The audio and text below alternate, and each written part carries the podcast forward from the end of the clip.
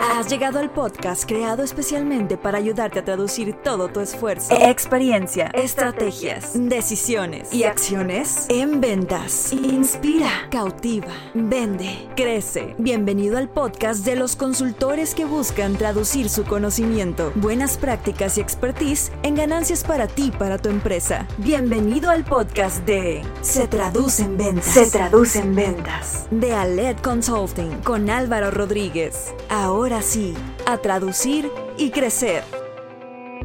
Este episodio es para todos aquellos que buscan entender qué es Buca. Para tiempos difíciles, soluciones funcionales. Potencializa tus ventas y consolida tus procesos comerciales, implementando acciones medibles, eficaces y productivas. Todo esto con nuestra consultoría y mentoría comercial en Aled Consulting. Obtén experiencia, conocimiento y acompañamiento para estructurar tu proceso comercial. Descubre todo lo que podemos hacer por ti y tu empresa. Capacitamos y entrenamos equipos comerciales y gerenciales de corporativos, pymes, startups y microempresas por medio de programas de entrenamiento, mentorías comerciales y talleres enfocados a la venta, estrategia y gestión comercial. Conoce cómo podemos ayudarte a vender más y mejor. Visita www.aledconsulting.com y encuéntranos en Facebook, Instagram y LinkedIn como Aled Consulting. Aled Consulting. Inspira, cautiva, vende.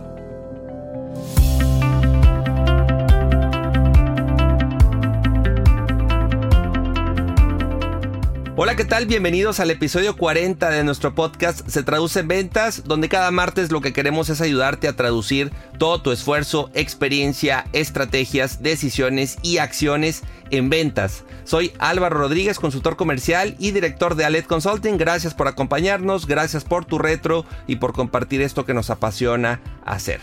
Te pregunto, ¿has escuchado el término buca? Bueno, pues es un concepto que en los últimos años ha tomado mucha relevancia en las organizaciones y claro que también está conectado con el tema comercial. Por eso invité a Alejandro López para detallarlo y poder entenderlo mejor. Les platico a Alejandro, él es cofundador de Buca, donde se especializa en diseñar y facilitar procesos de aprendizaje, innovación, colaboración y cultura organizacional en la era digital. Ya lleva más, ya va para 10 años de estar en la parte de consultoría y facilitación. Ha diseñado y coordinado programas de formación en los que ha impactado a más de 5.000 personas. Además de talleres en el extranjero, él también pues, es trainer certificado, ha, aplicado diversas metodologías y la verdad es que me da mucho gusto tenerlo invitado. Por ahí tuve el, contacto por LinkedIn, hablando de, les he hablado muchas veces de que esa red eh, genera obviamente esa, esa, parte de networking. Y bueno, pues yo creo que Alejandro eh, es el, el, idóneo para poder hablar conmigo del término buca y cómo impacta en las organizaciones. Antonio, Alejandro, bienvenido, ¿cómo estás? Hola, ¿cómo estás Álvaro? Mucho, mucho gusto, muchas gracias por, por invitarme y a tus órdenes. Muy bien, ¿cómo va el año? ¿Bien? Bien, la verdad es que bien. Eh, digamos que yo lo que digo es que ya haber llegado a este extremo del río después de un año tan complicado como fue el año pasado ya es como para estar agradecidos, seas espiritual o no.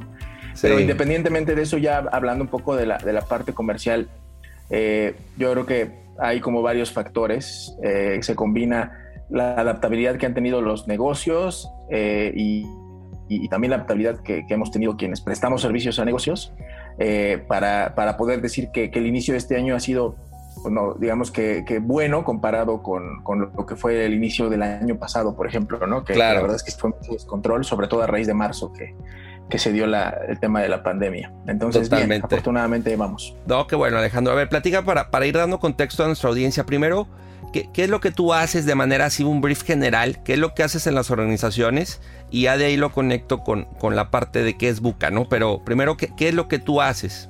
Ok, bueno, nosotros, bueno, Buca, la agencia eh, que, que, yo cofundé, es, es, una agencia de innovación en recursos humanos. Estamos, digamos que nuestro, nuestro target eh, es el gerente de recursos humanos dentro de las organizaciones, sobre todo un gerente de recursos humanos que busque posicionarse como un actor más estratégico dentro de la empresa, que, que, le, que esté buscando o esté habituado a sentarse en la mesa del C-Level, ¿no? Eh, con, con, el, los, con, el, con el, CEO, con los, eh, con los directores, digamos, y tenga un rol bastante más estratégico, busque ser menos transaccional, es decir, que, que lo vean como alguien que no solamente paga nómina y, y ve el tema de vacaciones y recluta gente, ¿no? Entonces nosotros le hablamos a este gerente para que uno vuelva más innovadora y más ágil a su, a su empresa. Eh, ahorita hablaremos un poco de cómo, cómo hace match esto con el concepto buca. Y dos, lo haga en un enfoque de mucha experimentación, de, digamos que de, de, agilidad, eh, en, un, en, una mentalidad muy como de intrapreneur o de, o de emprendedor, digamos, interno, eh, para, que, para que pueda validar de una manera rápida y sin necesidad de comprometer grandes cantidades de recursos. Y esto lo hacemos a través de, de metodologías eh, de agilidad, de design thinking y demás. Entonces, pues eso es básicamente lo que hacemos. Nos ayudamos a innovar, a transformar para mejorar la experiencia de sus colaboradores a través de estos enfoques de, de agilidad eh, y de innovación. Bien, oye, y en este recorrido, ¿en qué momento o desde, tú desde cuándo conoces el término buca? Ok, el concepto buca, así como tal, yo creo que lo habré escuchado por primera vez yo, ¿eh? O sea, en el año 2017, digamos que un poco tardíamente. Eh, yo en ese entonces trabajaba en otra empresa de consultoría en la que estuve cinco años y ahí creo que ahí, digamos que consolidé mucho de mi pensamiento muchas de las bases del pensamiento que tengo hoy respecto de, del mundo, de la empresa, en fin. Y ahí en alguna ocasión tuvimos la oportunidad de invitar a un, a un coach, a un, a un, conferencista español que se llama Álvaro Merino, que fue el, primero al que yo le, le, escuché este concepto de, de buca. Eh, en una conferencia que, que lo, lo, invitamos a, a, a, impartir aquí en México, en un congreso que tuvimos en Cancún en ese entonces. Eh, y ya después me puse a investigar, eh, me puse a investigar a través de, ya sabes, la, esta enciclopedia que, es Google. Y bueno, pues ahí eh, pude llegar a los orígenes del concepto, pero, pero digamos que mi primer acercamiento fue hace prácticamente unos cuatro años con el, con el concepto en sí. Sí, fíjate que muchos creen que es un concepto nuevo, pero ya leyendo obviamente pues te das cuenta que es algo que lleva décadas, ¿no? Que surgió en el, este, por ahí en el ejército, ¿no? Estadounidense y, también esta parte creo que podemos para ir, ir empezar a, compartir lo que es y qué no es también. Eh, esta parte de vivimos en ese entorno, pero no, a lo mejor no lo conocíamos tal cual, o sea, no habíamos estado conscientes, pero Buca existe desde hace décadas, ¿no? Sí, a ver, bueno, de entrada, eh, para quienes no estén familiarizados con el concepto, que coincido contigo, eh, ahorita ya cada vez es menos gente porque se ha popularizado mucho por las condiciones que estamos viviendo de, transformación. Eh, pero sí, es un concepto que surgió en la Escuela de la Armada estadounidense a finales de, a principios de la década de los 90, diría, diríamos, porque si, si, si recuerdas o si recuerdan, en esa época eh, estaba el fin, estaba dándose el fin de la Guerra Fría, que fue esta confrontación, digamos que no bélica, pero sí como muy estratégica que, que tuvieron tanto la URSS como Estados Unidos, que eran como los dos hegemones mundiales.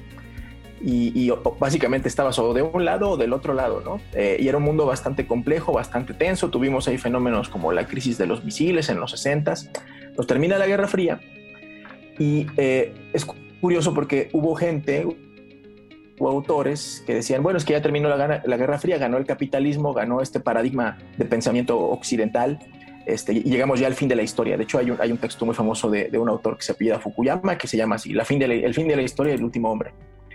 Y, y, y, desde esa corriente de pensamiento el mundo se había vuelto ya algo como muy estable, ya había ganado el capitalismo y sus valores, ¿no?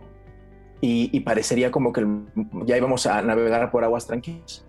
Y es curioso que en la misma época, desde el centro neurálgico de la inteligencia militar estadounidense, hayan acuñado más bien este concepto. Lo que, lo que la inteligencia militar veía es que más bien el mundo estaba, estaba tendiendo a volverse un mundo ya no bipolar, sino multipolar, como lo que tenemos ahora, con muchos actores relevantes y lo más importante, con muchos actores ya no propiamente estados, sino también empresas, como, como pasa el día de hoy, que son mucho más relevantes que muchos países incluso en el ámbito internacional, empresas como Google o como Facebook o como, como lo que se está volviendo Tesla, por ejemplo, ¿no?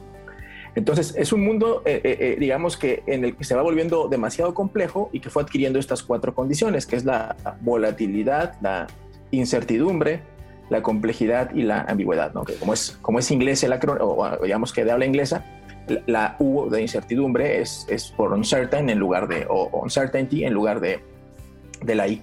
Qué interesante, ¿no? Como, ¿De dónde surge todo eso? Totalmente, ¿no? Totalmente. Y además, y la verdad, bueno, ese es como el, ese es como el acuñamiento del, del concepto.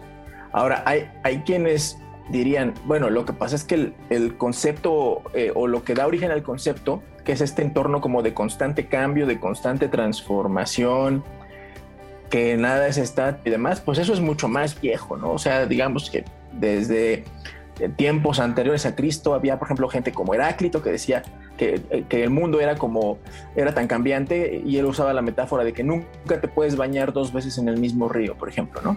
Porque realmente pues el agua que va fluyendo va cambiando todo el tiempo, entonces nunca es el mismo río, nunca es el mismo mundo.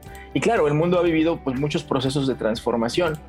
Lo que pasa es que hay algunas condiciones que tenemos ahora que tienen que ver con, con ese sentido de simultaneidad en el que se dan las, las, las, o esa percepción de simultaneidad en, en, la que se dan las transformaciones, que lo estamos viendo todo porque tenemos acceso a mucha información eh, y, y, porque nos podemos enterar de manera muy fácil de todo lo que está pasando en el mundo y, y entonces como que se acelera un poco esta percepción de que el mundo es buca. Además de eso, ahorita con el tema de la transformación digital, todavía digamos que a finales de 2019 era mucho esta emoción de, ah, ok, vamos a llegar a la década de 2020, vamos a entrar de lleno a la, transformación digital. Para 2030, más o menos el 60% de la fuerza laboral va a estar trabajando en esquemas remotos, flexibles y demás. Y, esa era como la emoción, ¿no? De, estar cambiando de década. Y de pronto llega 2020 y, y casi que lo primero con lo que te recibe la década, pues es con la pandemia, ¿no? Sí, y entonces, totalmente. Todos los cambios se, eh, todos los cambios se aceleraron eh, dentro de un escenario de crisis, que la verdad es lo que vivimos o seguimos viviendo en cierto sentido. Y pues todo eso ha generado esta percepción de que el mundo es muy buca, o sea, es, más, es más evidente lo, lo, buca que es el mundo y también ha generado que pues, el concepto se, se haya popularizado tanto. Claro, ahora Alejandro, me gustaría que, que, desglosemos, ¿no? Cada uno de ellos y si podemos conectarlo obviamente con la parte ya de la empresa, pero con la parte comercial estaría buenísimo, ¿no? Porque al final el gerente, el vendedor pueden decir, bueno, ¿y a mí qué onda con, o sea, cómo, cómo primero entender ese término y cómo me impacta favorable o, de manera favorable o no en mi día a día, ¿ok? Entonces, me decías, la, la V es por volatilidad, ¿no? Ok. ¿Qué, podríamos pensar aterrizado a lo que hoy vivimos? Este, volatilidad, en, ¿cómo el término lo expone? Sí, bueno, un ejemplo muy claro, por ejemplo, sería, perdón por la repetición de la palabra ejemplo, pero sería, ok, tú tenías, por ejemplo, como, como vendedor, tal vez un, proceso de ventas muy anclado a, lo, a, lo, más presencial, a canales más, más tradicionales, eh, y, la volatilidad lo que te ha hecho es de un casi que, y ahí sí fue muy claro, ¿no? Casi que de un día para otro, eh, la imposibilidad de hacer casi que cualquier cosa presencial. Eh, nosotros, por ejemplo, una, una, cosa que hacíamos para prospectar mucho era hacer, hacer tipo meetups o eventos acá en Ciudad de México, donde vivimos, y, e invitábamos de manera gratuita a gerentes de recursos humanos y ahí íbamos construyendo nuestro funnel, ¿no? Pero claro. muy, como muy, muy, este... Muy presencial. Sí, claro. Sí, sí, Entonces, eh, esa volatilidad, pues nos, digamos que nos trastocó por completo el, escenario también. Eh, no, sé, estoy pensando en, cómo el retail eh, de un día para otro vivió la imposibilidad, por ejemplo, de, tener a, clientes en, el sitio, ¿no? en, los establecimientos comerciales.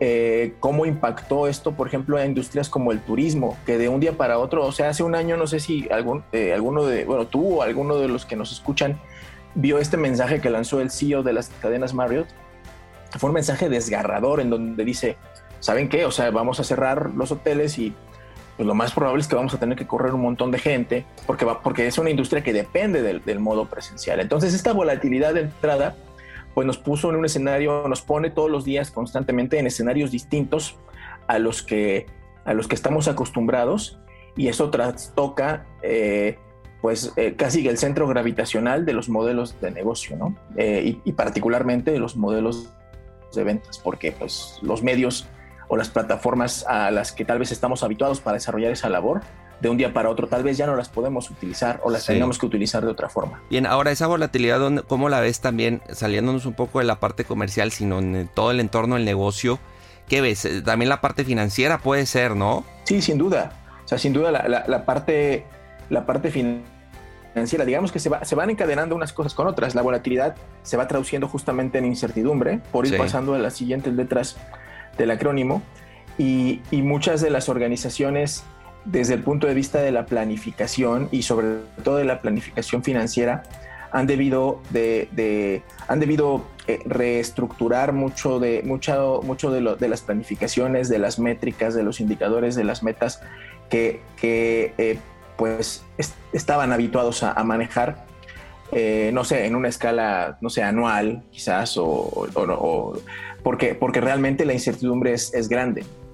Realmente eh, no sé, hay, hay, hay negocios que, que, es difícil que tengan esto, esto que se conoce como el, el, ingreso recurrente, ¿no? Quiero pensar, por ejemplo, en la industria restaurantera.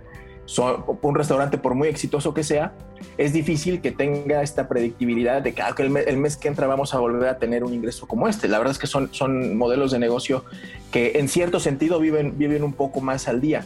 Y, y si eso de por sí es complejo en condiciones normales, imagínate en un entorno en el que todo, todo está cerrado, pues se vuelve todavía mucho más incierto.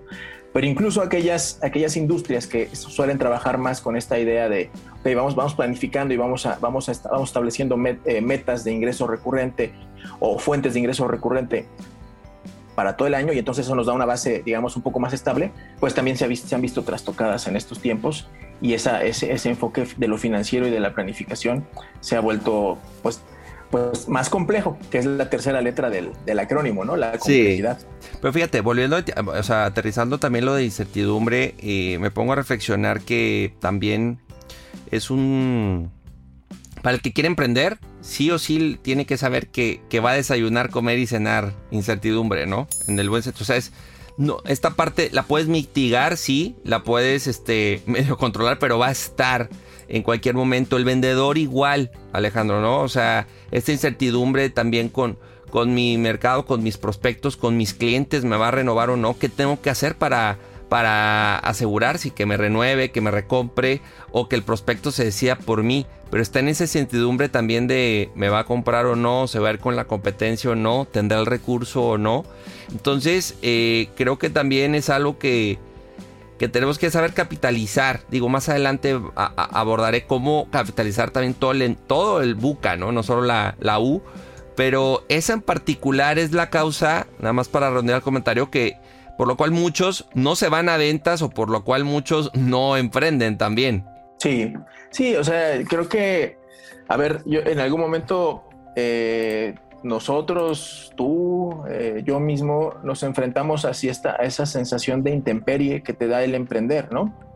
Y dependiendo de, la persona que te asesore o del gurú que sigas, te dice, ah, bueno, hazte una, si estás, por ejemplo, como asalariado, pues ahorra y hazte, un, este, un guardadito que te permita soportar seis meses tus gastos y los gastos del negocio y reduce tus gastos personales. No sé, hay como muchas formas de, de verlo.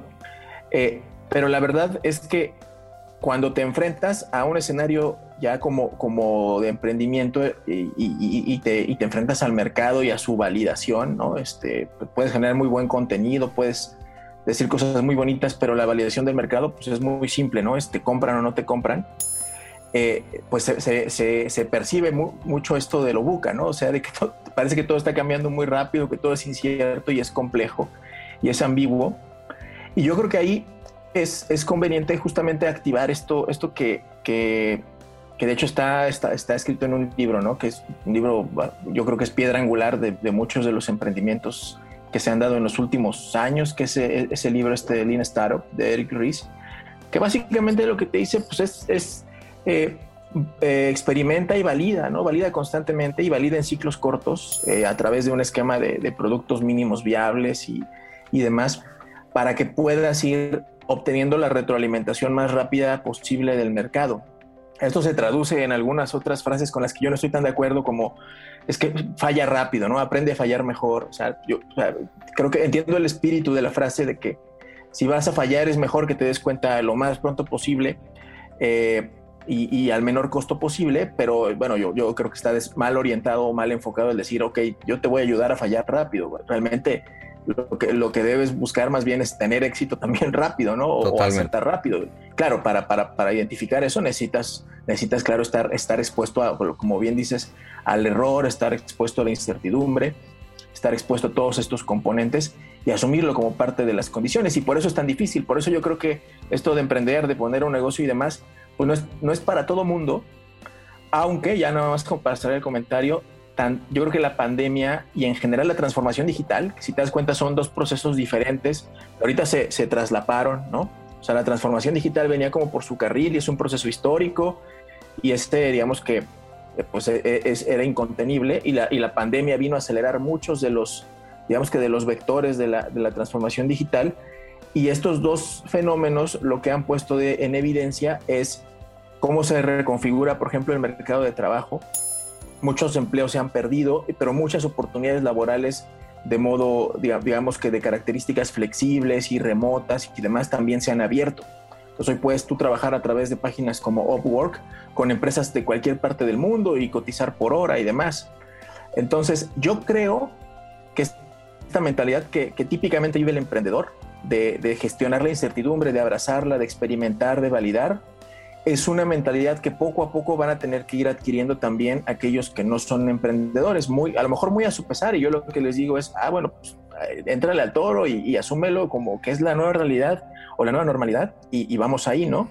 Porque también se van presentando esas nuevas oportunidades de trabajo, nuevas oportunidades de, que tú prestes tus servicios a otras, a otras empresas como, como persona, ¿no? ¿no? Este, como colaborador eh, y que ya son además elementos adicionales al esquema tradicional de tener un salario, de tener una jornada de, no sé, 8 o 10 horas, etcétera, etcétera. Sí, qué, interesante porque sí, amplías ahí el espectro donde no solo es el, el emprendedor, el empresario, el que vive, tiene que vivir con la incertidumbre, o, lidiar y manejarla y capitalizarla, ¿no? Y no solo también, yo te decía ventas también sí, pero tú me dices, no, también puede ser el de finanzas, el comercial, el de marketing, todas las áreas del negocio este, tienen este entorno y, es buena la, muy buena la perspectiva de decir, pues, esto es, te guste o no la incertidumbre, vas a tener que saber lidiar con ella y aprender a lidiar con ella, ¿no? Y creo que la pandemia nos ha enseñado a nivel profesional y personal a lidiar también con eso.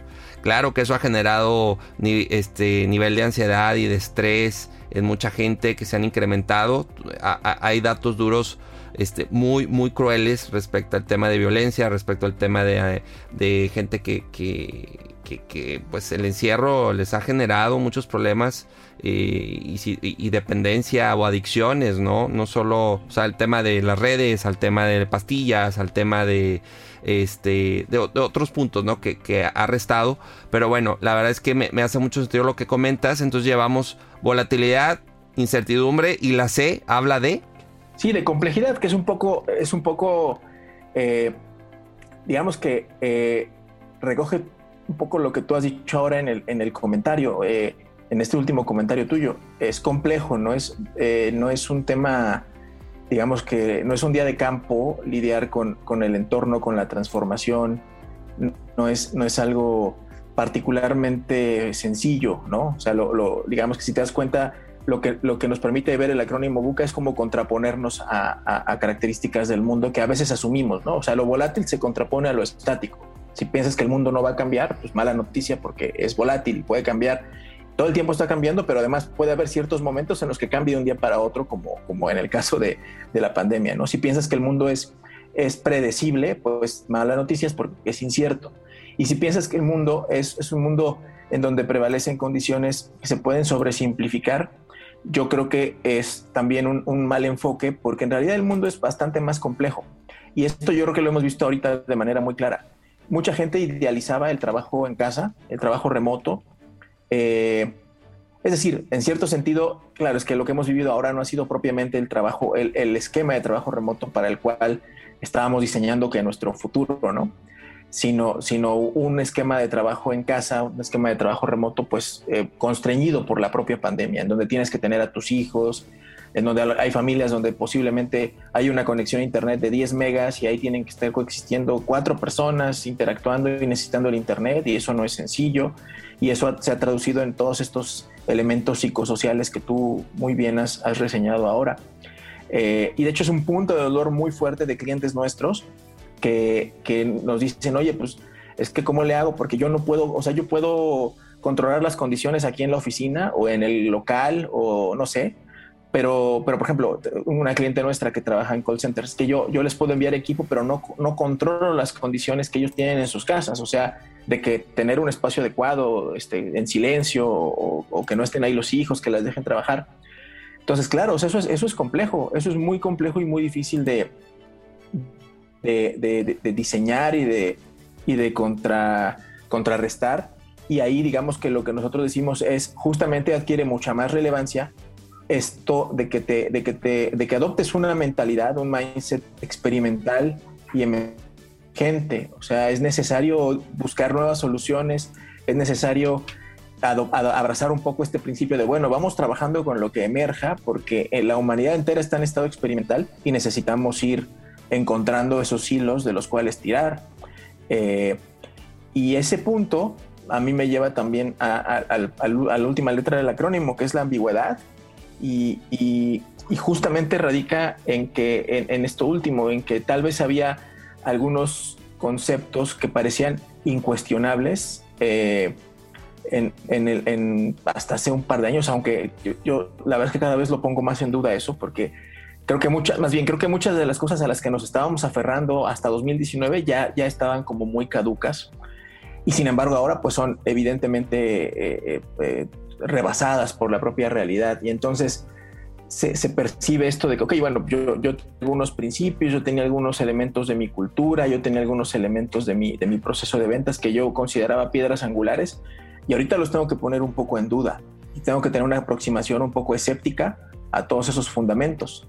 Eh, no escéptica por, no por un tema de que ah, yo no sé, o sea, voy a, voy a cuestionar la realidad y todo eso, sino por un tema de que eh, comprometerme demasiado con algún paradigma puede, puede, puede ser incluso algo eh, nocivo para mi negocio.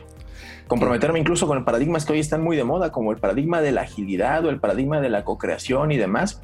O sea, comprometerme a un grado que no me permita salirme de ahí puede ser nocivo para mi negocio. Fíjate lo que te digo, que ahorita pareciera que, esa es la solución y yo creo que mucho de la solución pasa por ahí, pero es importante ir, teniendo una perspectiva un poquito más líquida, digamos, este, y, concebir el mundo como un lugar ambiguo, ¿no? En el que no hay verdades únicas, todo es en cierta o en menor o mayor medida relativo al contexto y eso es importante entenderlo. Sí, bien, fíjate que complementándote con el tema de, la C, la, complejidad, el proceso comercial se hizo más complejo. La comunicación con el prospecto, con el cliente, eh, la manera de mostrar una oferta, la manera de negociar, es más complejo. No solo por esto eh, de, pandemia, o sea, el cliente se hizo más sofisticado, el cliente se hizo más exigente. Antes era A o B, hoy tienes todo el abecedario tres veces, ¿no? Eh, la parte de, de, manera digital, atenderte, abordarte, el crear hoy tu marca, desarrollarla en la, en la parte digital es complejo, ¿sí? Que un vendedor hoy este, sea exitoso es más complejo, Alejandro, y, y son, son puntos donde esto se convierte en un maratón y, pues muchos no, no, no, lo pueden terminar, no saben cómo terminarlo y ahí es donde requieren el apoyo de la empresa, de recursos humanos, de los directores, del mismo, del mismo eh, compañero vendedor, del mismo gerente, para que esto que es complejo lo mitigues, al igual como mencionaba con la incertidumbre, ¿no? Y, y hablas de mindset, que me hace mucho sentido también, pero son puntos que, que a veces siento que también de las empresas los ven muy lejanos o dicen no aplica para mí o como que no me quiero meter ese rollo y quiero seguir así como que haciendo mi labor o mi trabajo como como yo creo que es, pero igual ya no es, pero no como que ya lo ignoro, ¿no? O sea, no no cambio nada y pues sigo igual a ver si me sigue funcionando. Totalmente de acuerdo. Fíjate que una cosa que o sea, venturosamente nosotros hemos eh, podido validar en estos meses es que em, hay un principio que, en el que creemos bastante, eh, que, bueno, es casi que es una frase hecha, ¿no? Y, a veces esas frases son medio peligrosas porque pues, se vuelven como, sí, como axiomas incuestionables. Pero creo que lo que tiene un sentido y es esto de que, ok, bueno, cuida a tus empleados y ellos van a cuidar a tus clientes. Ese es como un principio, digamos que bastante sobado, ¿no? Bastante llevado y traído. Pero nosotros, claro, como nos dedicamos, digamos que nuestro, nuestro pitch de venta incluye, o sea, o va dirigido justamente a las áreas de recursos humanos, pero en un, en un, segundo punto, pues también al tomador de decisiones, generalmente las áreas de recursos humanos le reportan o al CEO o a algún, algún gerente como administrativo, digamos, de, de C-Level, dependiendo de la estructura, que le hace más sentido este tema de, oye, ¿cuál es el ROI que yo voy a tener por eh, mejorar la, la experiencia de, del colaborador? En mi negocio, ¿no? Entonces, bueno, un poco nuestra respuesta es, pues cuida a tus empleados y ellos van a, cuidar a tus clientes. Pero creemos que sobre todo ahora ha sido, ha sido bastante, o sea, bastante palmaria o bastante evidente la, la verdad de esa frase. Porque justamente ha ocurrido esto que tú dices, los procesos de ventas han tenido que, cambiar. Si son empresas muy grandes con una fuerza de, ventas bastante, bastante potente y demás, eh, es, es, muy importante diseñar cómo es la experiencia del colaborador para estos, eh, estos eh, digamos que, imanes de, prospectos o, estos vendedores que son los que finalmente van a seguir alimentando pues, la, caja registradora eh, y, van a seguir haciendo que la, rueda del negocio gire. Pero si es una empresa mucho más pequeña, si es incluso una, una, una, startup o una, o, una empresa, digamos, que, pues con, con, pocos integrantes, ¿cómo también te vuelves intencional en, en este en consolidar una, una función de, de, marketing y de ventas eh, pues sólida y, e intencional y recurrente. Y, la verdad es que eh, yo creo que la, la, respuesta a estos dos esquemas de organización, y pues puede haber más, ¿no? Es, es, la misma, es, ok, coloca a la persona en el centro y como tú dices, si el, si el arquetipo del, del cliente sea, pues digamos que pulverizado y hay, y hay varios, entonces es, es, cada vez más importante, por ejemplo, consolidar las funciones de, analítica de datos, eh, incorporar algo de, algo de tecnología a través de, de, CRMs o de otro tipo de, aplicaciones para que vayas identificando quiénes son tus prospectos, tus leads, los puedas ir nutriendo, les puedas ir asignando un, un, score, a ver cuáles de ellos son los que se activan de manera más consistente por tu solución, por tu producto y demás y cuáles de ellos ya se van a volver clientes, este, digamos, que hagan todo el recorrido de, de un lead calificado para marketing, un lead calificado para ventas y un, y un, cliente ya activado. ¿no? Y, y, eso solamente si lo, si lo piensas, pues es algo que se logra en la medida en la que pones a la persona en el centro, identificas bien sus necesidades, eh, identificas un punto del dolor al cual le puedes hablar y que le haga sentido para que conecte contigo y poco a poco se vaya convirtiendo y vaya comprándote la, la solución. Y en el caso interno, digamos que al colaborador a veces se le llama cliente interno y en esa perspectiva no me parece este, tan inadecuado porque es más o menos lo mismo. Es decir, tienes que identificar quiénes son tus colaboradores, qué es lo que les duele y diseñar intencionalmente experiencias para ellos, para que estén más enganchados, estén más comprometidos con el negocio y eso, digamos que ese compromiso se traduzca en ventas, ¿no? Como, como se llama, como, se llama el podcast. Me encanta que luego así sale la frase como que por default en los episodios de esto se traduce en ventas, ¿no? Y fíjate que iba muy, esto que me comentas, que estoy muy de acuerdo contigo, lo conecto, o sea, se adelanta un poco a la parte que, que yo iba a preguntarte, bueno, ¿cómo enfrentar este entorno buca, ¿no? O sea, la volatilidad, la incertidumbre, la, lo complejo, la ambigüedad cómo darle frente, ¿no? Y hablaba, yo decía, bueno, qué estrategias, qué herramientas, qué procesos, cómo, cómo la parte de, de gestión podemos darle frente a este entorno. Ya medio me, mencionas, ¿no? Obviamente el CRM hace, hace sentido que esté entender al, a tener al cliente interno y al cliente externo. También, obviamente, eh, muchas veces estamos enfocados en el cliente externo, pero no, no, no detecto las necesidades de mi colaborador y, tal cual ese perfilamiento que haces con el cliente externo lo tienes que hacer también con el interno, ¿no? Que es tu colaborador. ¿Qué otras cuestiones tú ves, Alejandro, nos puedes recomendar que de manera este, que, estás viendo que en el 2020-2021 ayudan a llevar mejor este entorno buca?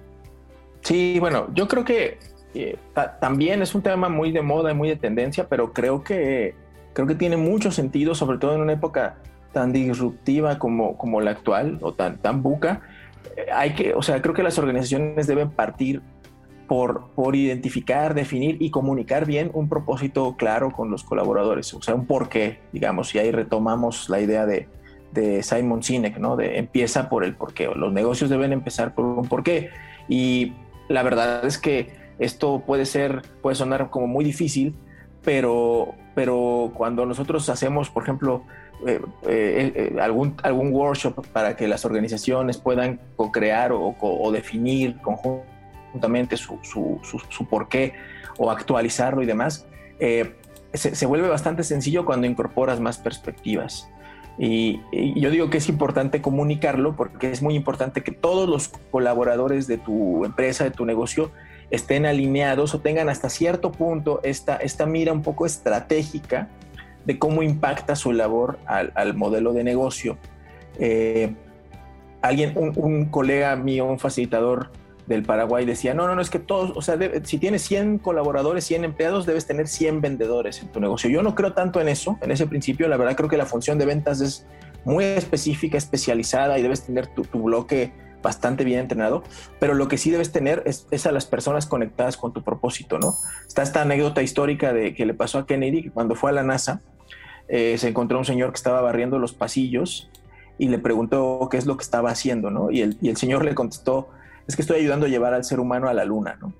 Entonces, claro, o sea, hasta, hasta el colaborador más, más, más, molest, más modesto, perdón, tenía claro un poco el sentido del negocio de la NASA, que era pues llevar al, ser humano a la luna. Entonces esa me parece una anécdota linda como para eh, inspirar a los, a los emprendedores y demás.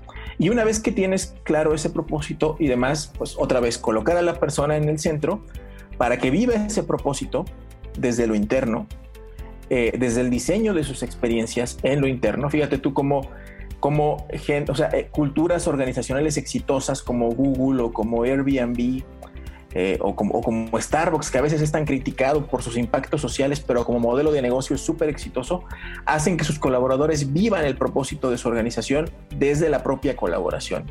Airbnb tiene esta práctica de que como parte de las prestaciones te da X número de semanas en cualquier destino, que sus, oficinas, que creo que ahora no lo están utilizando mucho, pero sus oficinas se llaman como los destinos principales, por ejemplo, de la marca, Google tiene pues esta famosa cultura de la serendipia en, su en el diseño de sus oficinas, en el diseño de sus formas de trabajar, que facilita esta, este propósito que tienen ellos de, organizar la información del mundo y de, hacerla accesible y digamos que todo mundo puede conectar con, todo el mundo en este tipo de espacios.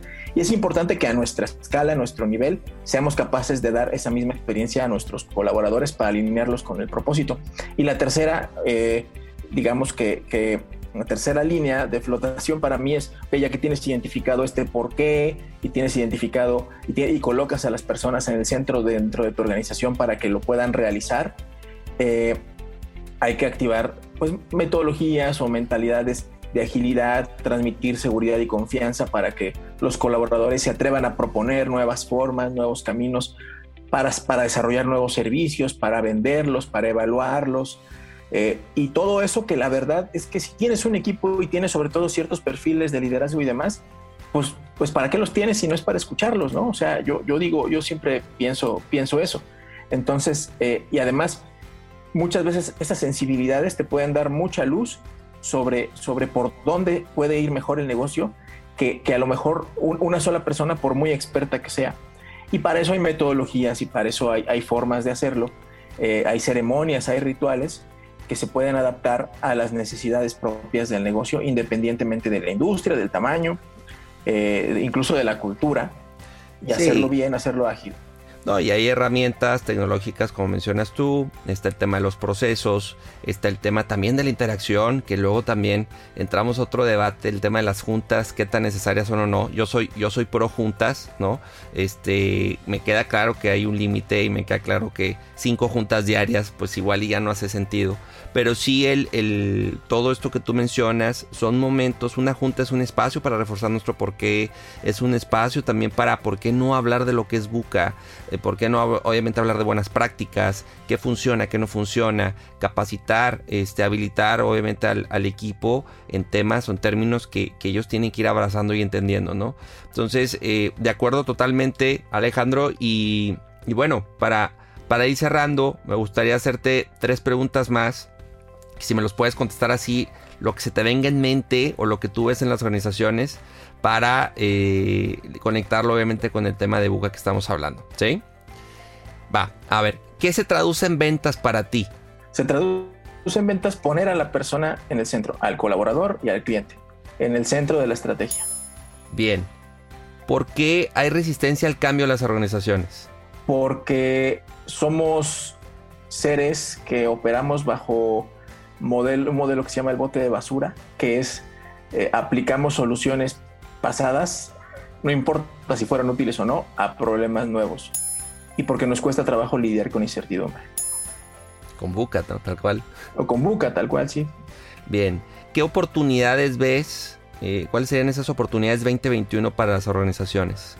Wow, bueno, eh, creo que una gran, gran oportunidad es todo lo que tenga que ver con digital, eh, absolutamente todo. O sea, fíjate cómo las, las empresas este, que, que, se dedican a, por ejemplo, a ventas en línea y demás, cómo, cómo crecieron.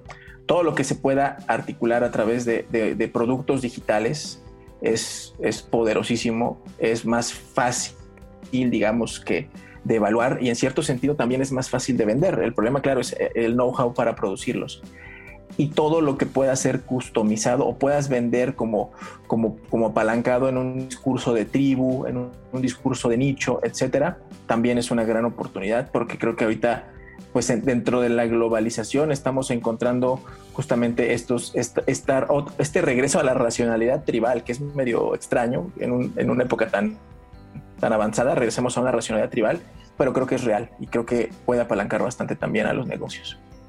Bien, excelente Alejandro. Pues eh, la verdad me, ha gustado cómo, cómo, hemos abordado el tema de Buca. Yo quiero invitar a, nuestra audiencia que investigue más del tema. A mí cuando yo, lo había escuchado hace años, 3, 4 más o menos, Alejandro, con pandemia y conectado obviamente con ustedes, empecé a entender ¿no? que ese, ese Buca que se decía en su momento pues ya, ya era una realidad. Siempre ha estado, eh, pero creo que vale la pena que, lo investiguen, lo conecten con lo que está pasando en la organización, que sea un término que, permee, que se explique, que se, que, se exponga, pues, y que vean soluciones a corto y mediano plazo, independiente de tu puesto, para llevar mejor el entorno buca. Alejandro, recomendaciones, consejos finales que les quieras dar a tu audiencia, a, a nuestra audiencia más bien. Gracias. No, bueno, pues eh, gracias, gracias por la invitación, gracias a quienes nos escuchan. Ok, lo que yo les recomendaría, el consejo que les puedo dar a, empresas grandes y eh, emprendimientos pequeños es que eh, se acerquen a metodologías que les permitan validar rápido, experimentar rápido y, digamos que barato nuevas ideas de productos, nuevas ideas de servicios que quieran lanzar. Metodologías como Design Sprint, por ejemplo, que es un ritual de innovación que puedes llevar a cabo en cinco días y pasar de una idea muy general de, una solución que a lo mejor tú tienes la intuición de que puede funcionar en el mercado a la validación con, eh, de un prototipo de alta fidelidad con clientes eh, potenciales o con posibles, con, posibles interesados en ese producto o servicio. Y la verdad es que es un ritual bastante sólido, bastante estructurado, es un ritual que fue inventado en, en Google Ventures y, ese tipo de metodologías te van a ayudar a identificar muy rápido qué de tu idea de producto o servicio está bien, qué puede mejorar, si vale la pena eh, invertirle más tiempo y dinero en un desarrollo ya de un producto mínimo viable o en un desarrollo ya en un lanzamiento directo al mercado. Pero vas a, vas a conocer de manera muy consistente justamente todos esos insights y, y vale mucho la pena desarrollarlo de manera intencional. La alternativa siempre será arriesgarte a, no hacer nada o a lanzar algo que posiblemente no funcione. Entonces, creo que, creo que acercarse a la experimentación, a, la validación a, través de este tipo de, herramientas puede ser muy útil para cualquier negocio de cualquier escala. Excelente, muy bien Alejandro. ¿Dónde te encontramos? ¿Dónde conocemos más de ti y de tu empresa? Bueno, pueden encontrar, pueden seguir a Buca en LinkedIn eh, como Buca, así B-U-C-A, en Instagram como arroba mundo-buca. A mí me pueden encontrar como Alejandro López Flores en LinkedIn. Y tenemos también nosotros un podcast que sale generalmente todos los miércoles. También lo pueden escuchar. Se llama HR Young Thinking. Eh, y lo encuentran, ya saben, en todas las plataformas de, podcast que, gusten. Muy bien, excelente Alejandro. Pues la verdad te, agradezco mucho el tiempo, la oportunidad eh, de, conectar a distancia y de escucharte. La verdad me, me llevo muchos puntos de hoy y espero que no sea el último, no sea el primero y último, sino que tengamos más episodios en un futuro, tanto en su podcast como también obviamente en Se Traduce en Ventas. Claro que sí, Álvaro, muchas gracias, gracias a quienes nos escucharon y pues un saludo y ojalá que su estrategia de personas se traduzca en ventas. Excelente, muy bien, gracias Alejandro. Y bueno, claro, te quiero agradecer muchísimo el que hayas escuchado este episodio. Te invito a que te suscribas, nos dejes reseña en Apple Podcast y en nuestras redes sociales. Nos puedes seguir en Instagram y en Facebook como se traduce en ventas y Aled Consulting. Si quieres conocer más lo que hacemos en Aled, me puedes mandar también un correo a alvaro.aledconsulting.com. Te invito a que nos escuches el próximo martes en un nuevo episodio de Se Traduce Ventas. Yo soy Álvaro Rodríguez y recuerda, inspira, cautiva, vende. Hasta la próxima. Episodio traducido. Acabas de terminar un capítulo más de Se traduce en ventas con Álvaro Rodríguez. Esta es una producción de Aled Consulting con Inspiral México. Síguenos en Instagram como arroba Aled Consulting y visita www.aledconsulting.com.